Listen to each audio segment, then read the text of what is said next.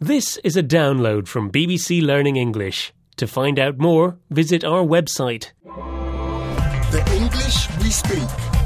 from bbclearningenglish.com. Hello and welcome to the English We Speak with me, Fei Fei. And me, Rob. Hello. Uh, Rob, are you okay? You've got some cuts on your face. Oh, well, yes, I, I've had a bit of a bad morning. I'm sorry to hear that. What happened? Well, I was cycling into the office and some idiot ran out in the road right in front of me. Crikey, did you hit him? No, but it was a close shave.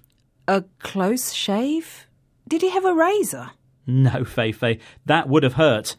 This is an expression that describes a dangerous or unpleasant situation that's only just been avoided. It almost happened, but it didn't. Lucky for you.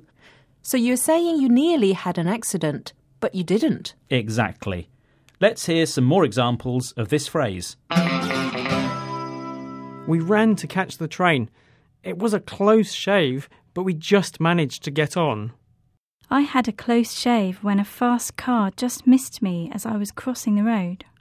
It was a close shave, but I don't think my mum saw us smoking.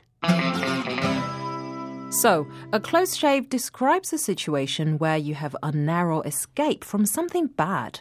So, you had a narrow escape this morning, Rob. Yes, I did.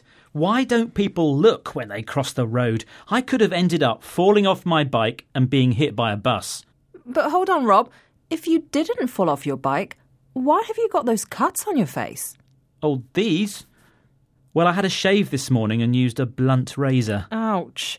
So, you really did have a close shave. Haha, you're as sharp as a razor, Feifei. I mean, intelligent or sharp witted. Unlike your razor. bye bye. The English we speak. From bbclearningenglish.com.